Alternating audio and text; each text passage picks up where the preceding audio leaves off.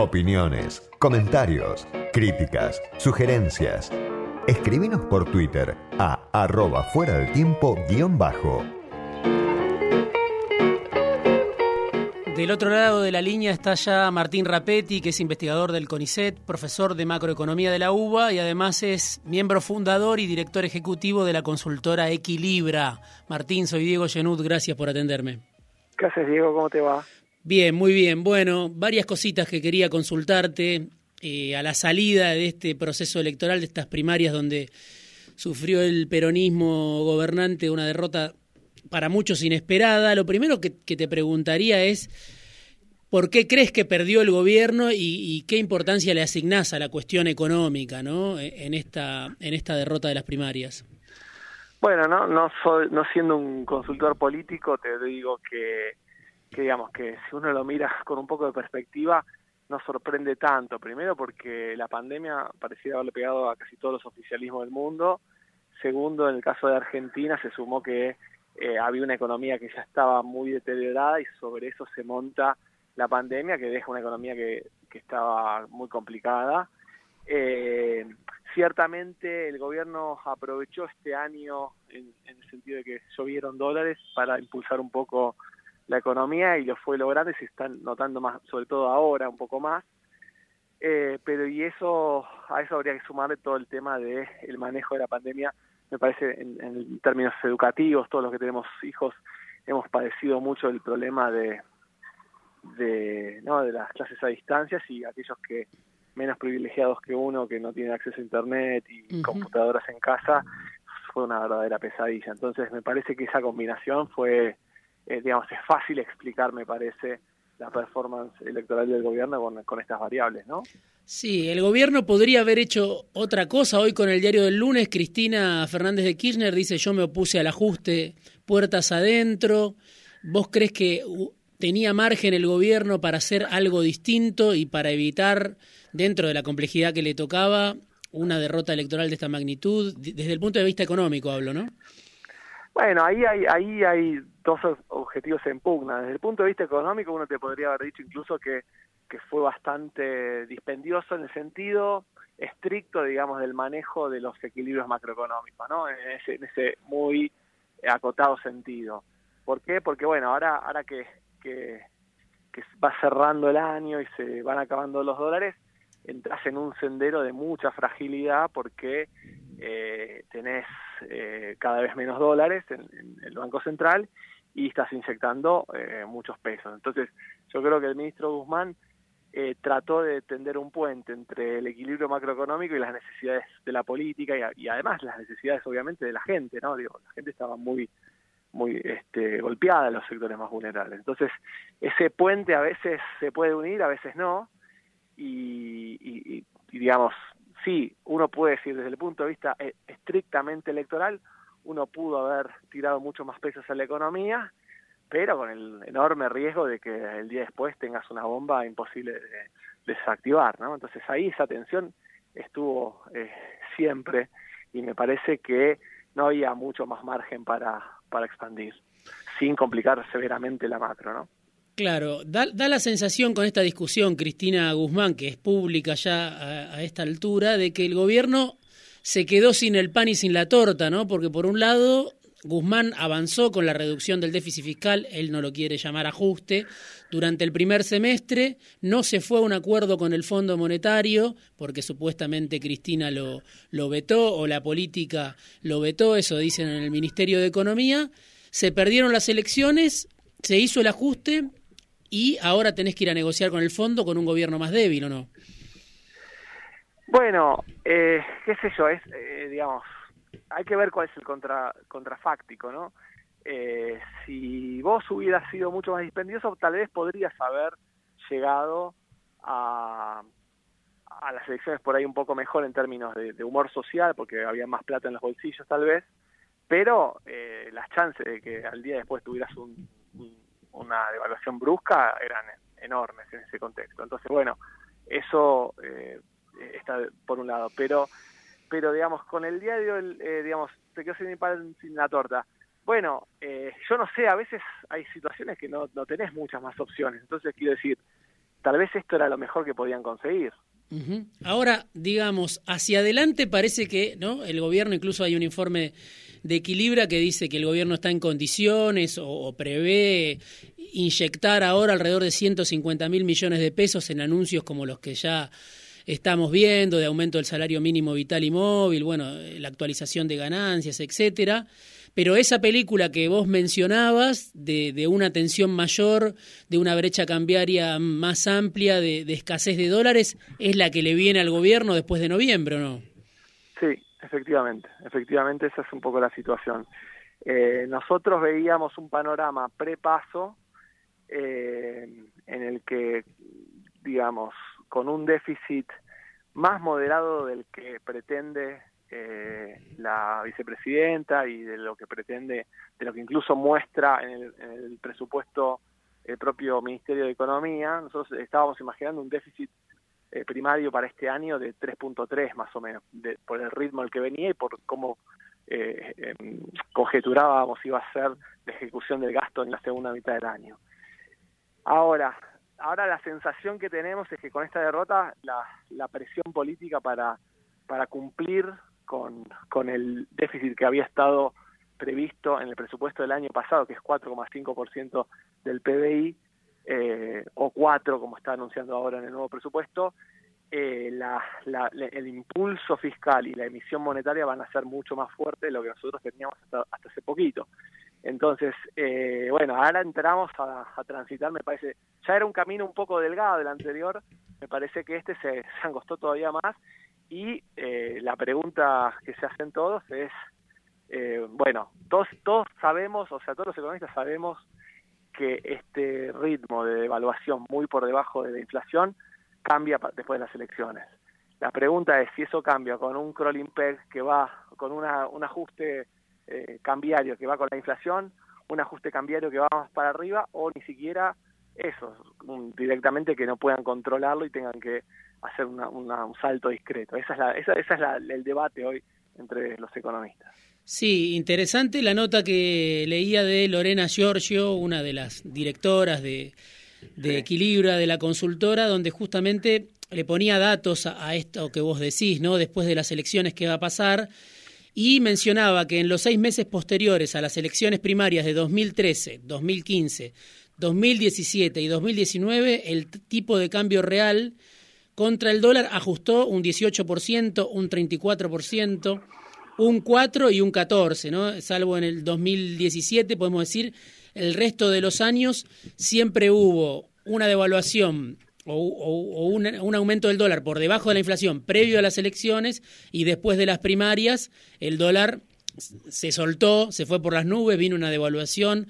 Eso es el escenario, digo, y para adelante que, que uno dice es el escenario de manual, por lo menos si mira, eh, según este informe de Equilibra, lo que pasó en los últimos años a partir de 2013. ¿Qué margen tiene el gobierno para evitar una devaluación brusca, evitar eh, una brecha que, que se dispare todavía más?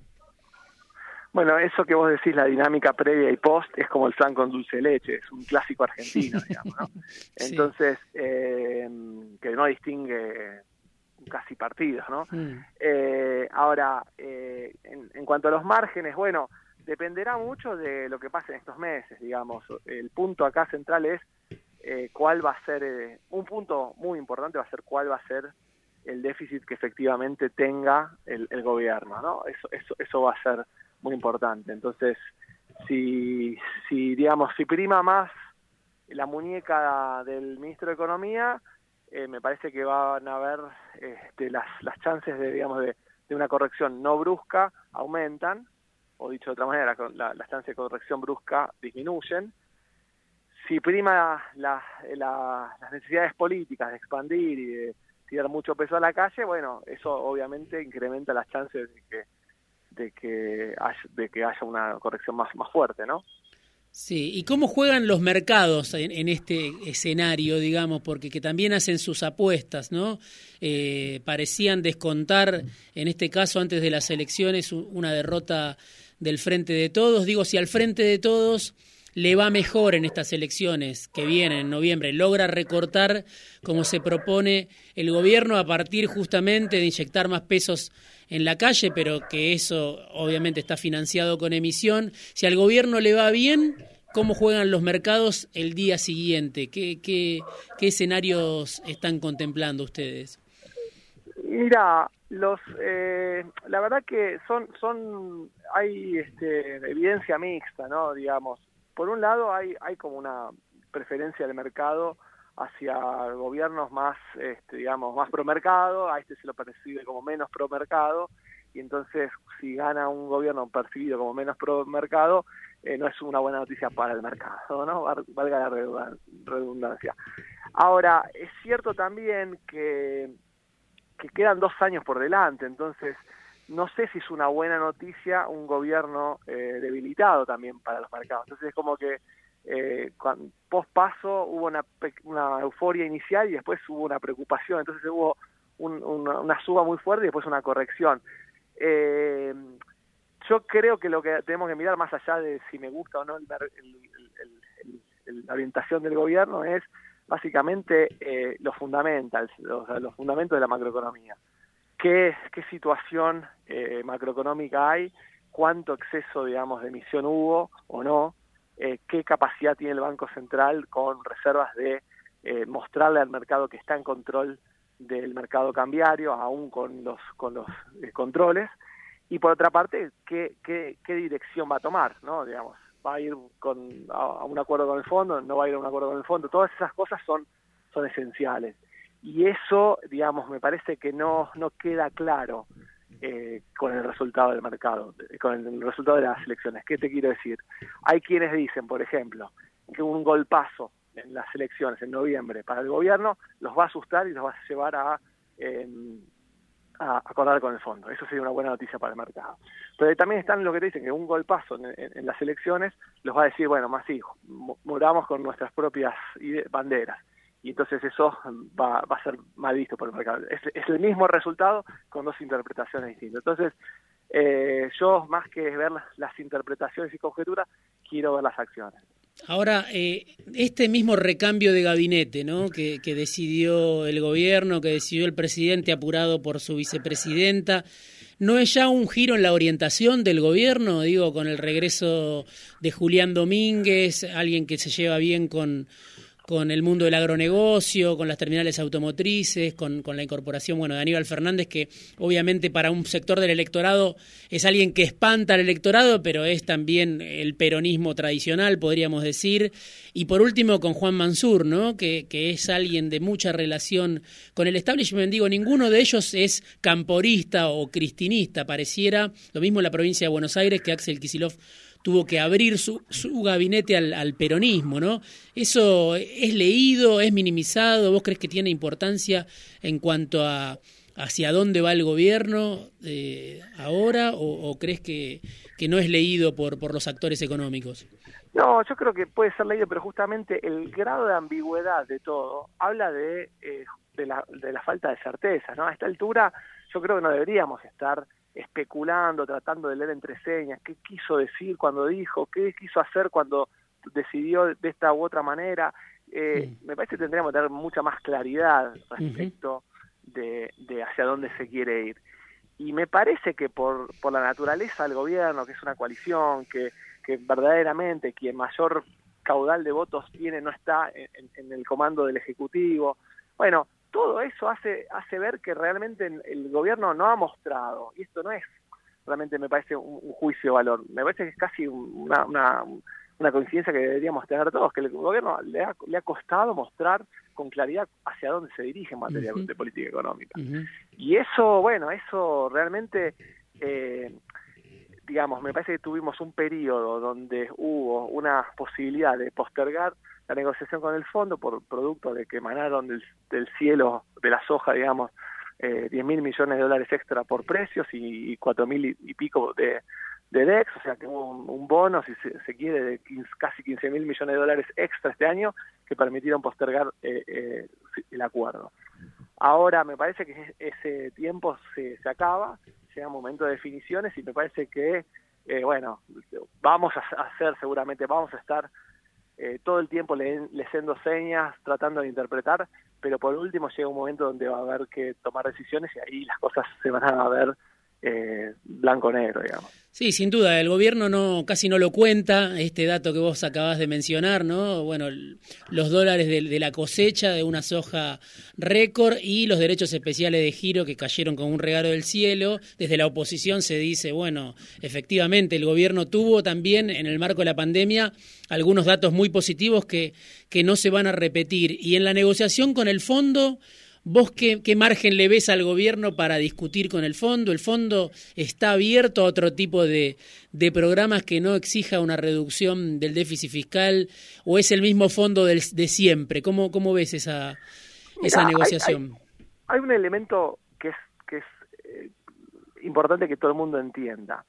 Un acuerdo con el fondo tiene como objetivo, un objetivo central, es que el país que hace un acuerdo con el fondo haga tome las medidas tales que eh, le permitan acceder luego al mercado de crédito voluntario.